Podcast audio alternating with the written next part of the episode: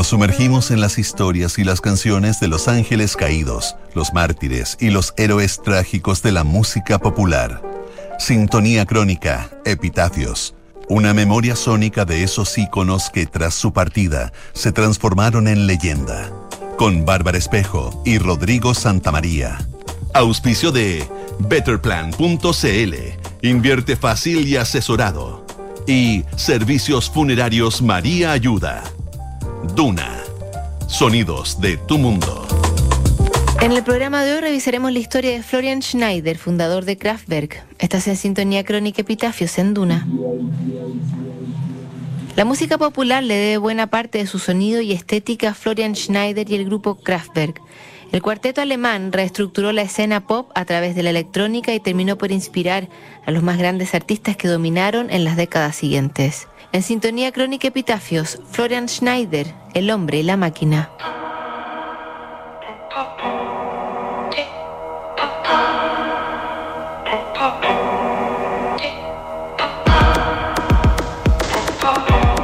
Cuando se habla de artistas influyentes en la música popular, Kraftwerk siempre figura al tope de las listas.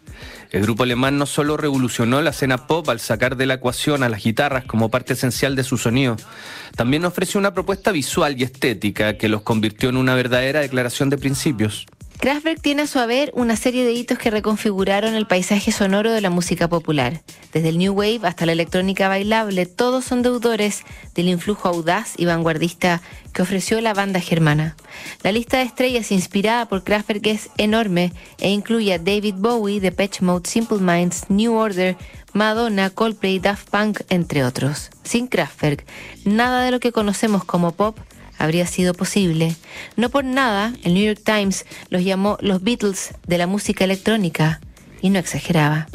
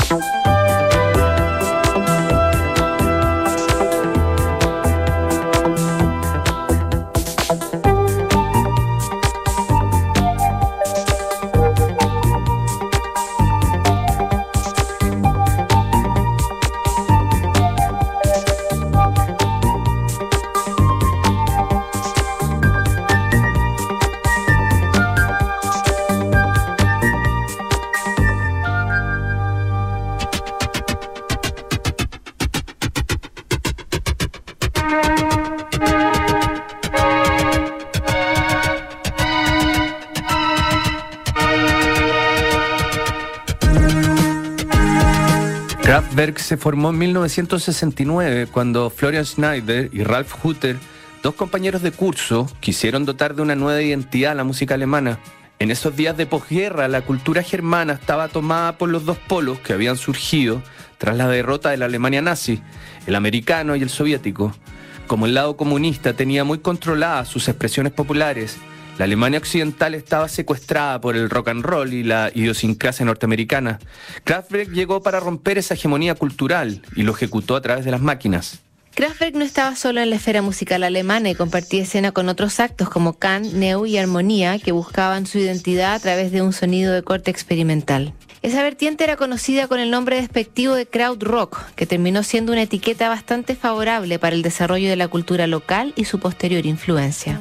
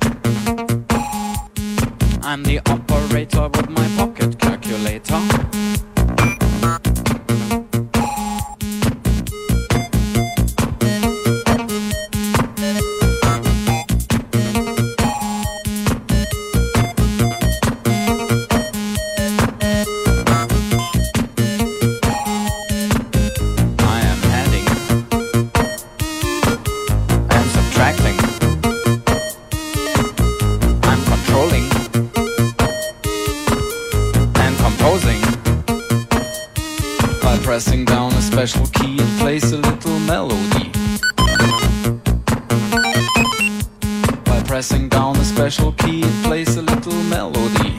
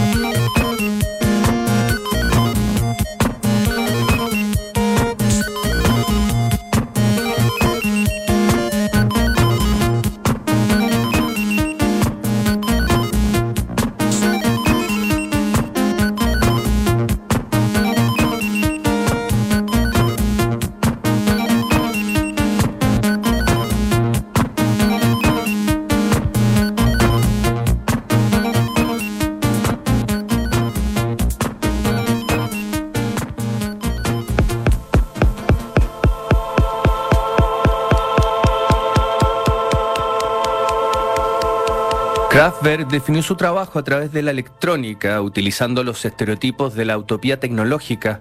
Avanzados en su época tenían su propio estudio llamado Kling Klang en la ciudad de Düsseldorf, que era una base de operaciones para sus experimentos musicales. A pesar de su vocación vanguardista, en sus primeros discos Kraftwerk aún no encontraba el sonido electrónico que más adelante lo inmortalizaría.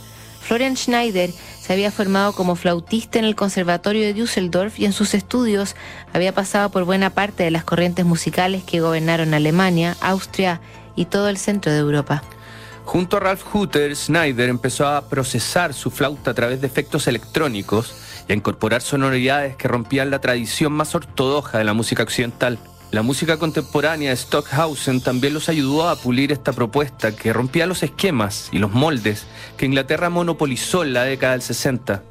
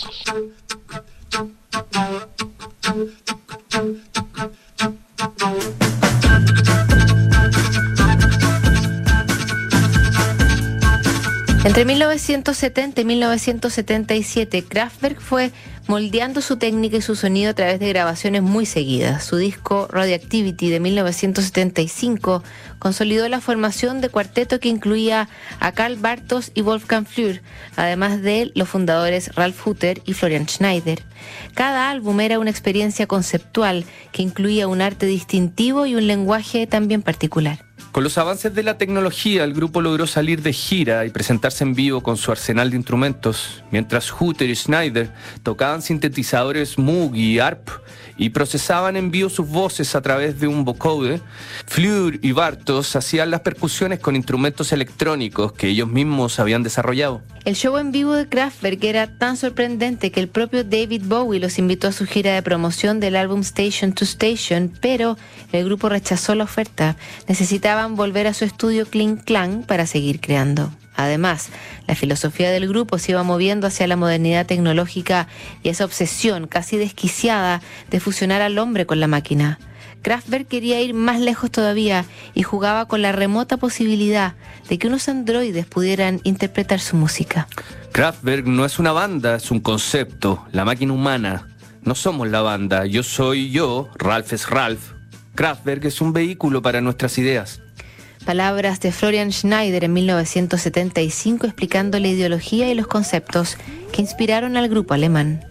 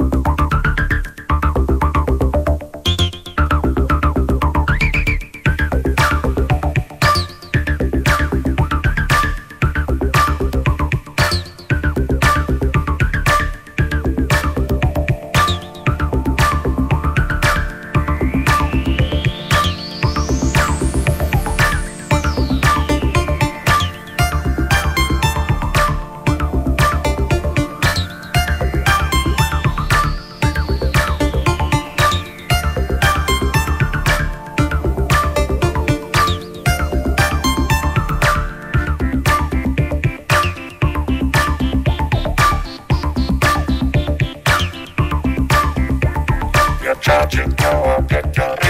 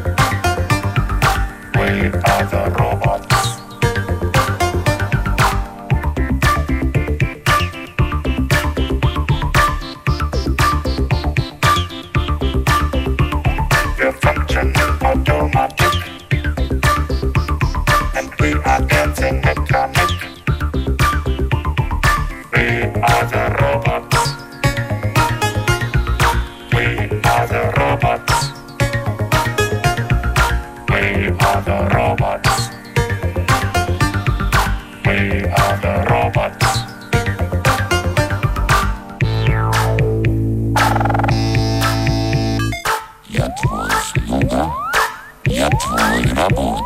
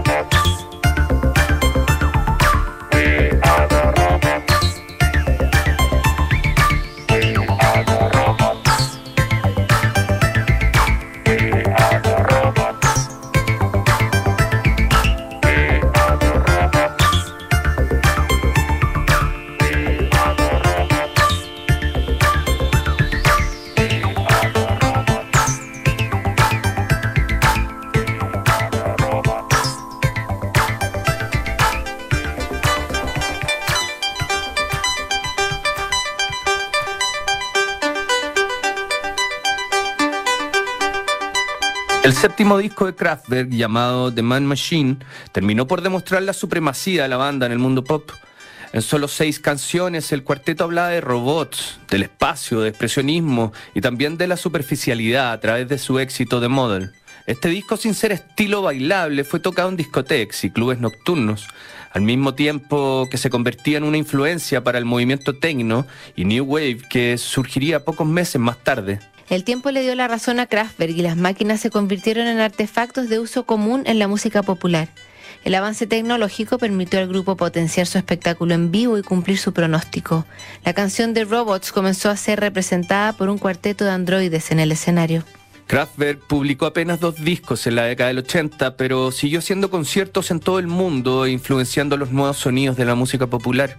El año 2003 volvieron a dar un golpe a la cátedra con Tour de France Soundtracks, un disco dedicado al centenario de esta tradicional competencia ciclística.